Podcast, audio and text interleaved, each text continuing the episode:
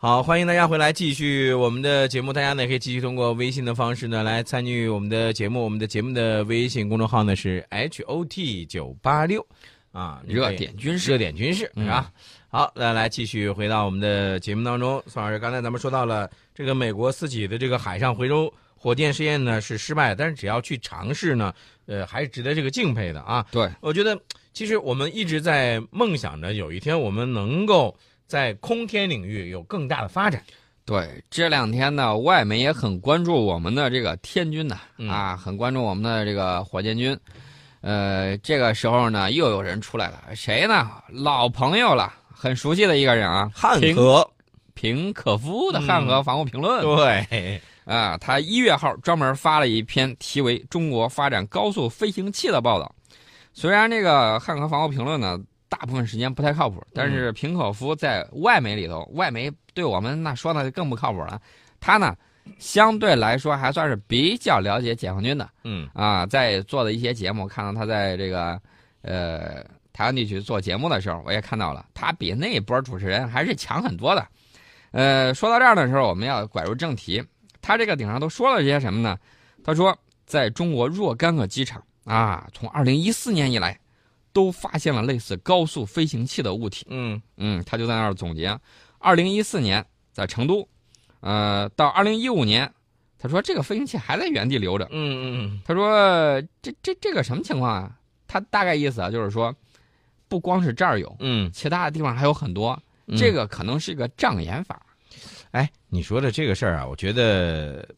就是说，这个空天武器，我觉得这个事儿是这样，这个应该说是咱们的一个发展的方向。我们首先有一点，呃，我们要保证我们的空天领域的安全，这个是最重要的事儿。对，然后呢，汉和呢就引用了美国国防部的公开的一个消息，说中国已经三次测试高速飞行器了。嗯。惊呼不可战胜，还是怎么着啊？其实你测的比较早，只不过你失败了，好好的。嗯啊，从最新的消息呢，汉和就推出他的结论了，说中国空军正在开始大力发展与太空作战的有关武器系统。这脑洞开的太大了吧？太空和南极一样，都是人类和平的地方。对，所以这个时候呢，呃，对于像这个平口夫，经常有时候这种啊大牙呲出来的这些事情啊，其实大家呢有时候也可以。不用太当真啊，但是呢，有些东西，呃，还是要可以作为一些了解的啊。对，他说他多渠道获得了一个消息，看这话说的多渠道。嗯，说空天打击武器正在成为中国空军火箭军发展的重要装备。嗯。美国不也是是想这么做的吗？不是，刚才这个事宋老师，我就觉得你看啊，咱们已经说过了好多遍了，我们要保护我们空间领域的安全。你知道汉和这是什么意思吗？汉和的意思不是说你现在厉害，他不是替你呃这个做出立传的，他是干什么呢？所谓的中国威胁论，准备给你戴个大帽子。我知道他想给你盖一个大帽子，然后呢，这个时候接下来的这个程序我也能够想到，然后这个美国那边呢又开始这个有些军工企业又开始给。这个美国要钱，打打报告要钱了，对啊，哎，呃，这这这就老套路了，老套路不好玩，不好玩，太不好玩了。对，他说的这个成飞停机坪上这个高速飞行器啊，嗯，如果是真的话，那么应该是高高超音速技术验证机，嗯，目前呢只有美国研究过。二零一五年九月的时候，中国的官网宣布我中国的跨代飞行器试飞成功，那么他就在这儿分析了，说纵观近年来的中国军事装备发展动向，可以看出什么呢？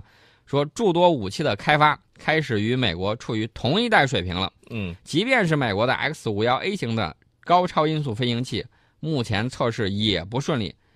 主要障碍是什么呢？还是发动机。嗯，那大家可能会觉得发动机美国比我们强，飞机的发动机。但是我告诉大家，如果你站在同一起跑线上的上的时候，那就不好说了。嗯啊，但是如果说是在这种三维空间主要是大气层之内，嗯，因为大气层之外相对来说，火箭发射技术比我们的这个飞机发动机要成熟的多。对，呃，发动机依然是主要障碍。这个呢，不光是在我们面前，在美国方面也是。嗯。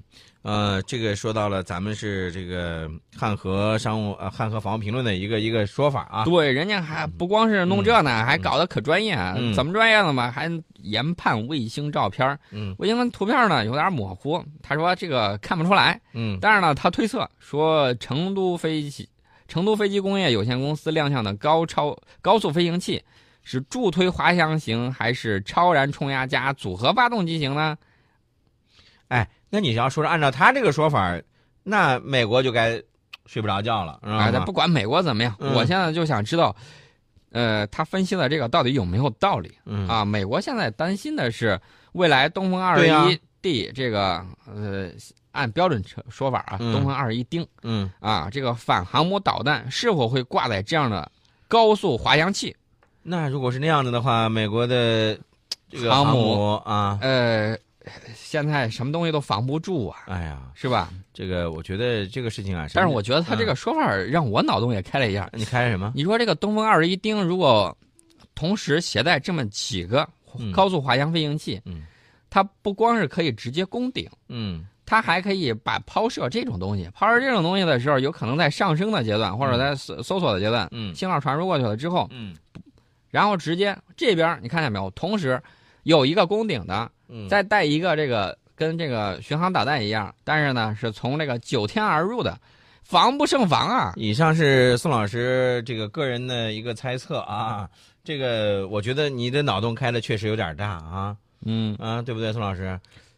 我觉得有有有梦想就会有这种动力嘛。啊，你看微信平台上铁伞怪侠就说了，说这个平可福的这样的这个说法啊，其实呢就是这个提醒美国，你不要再往南海那儿去乱飞了。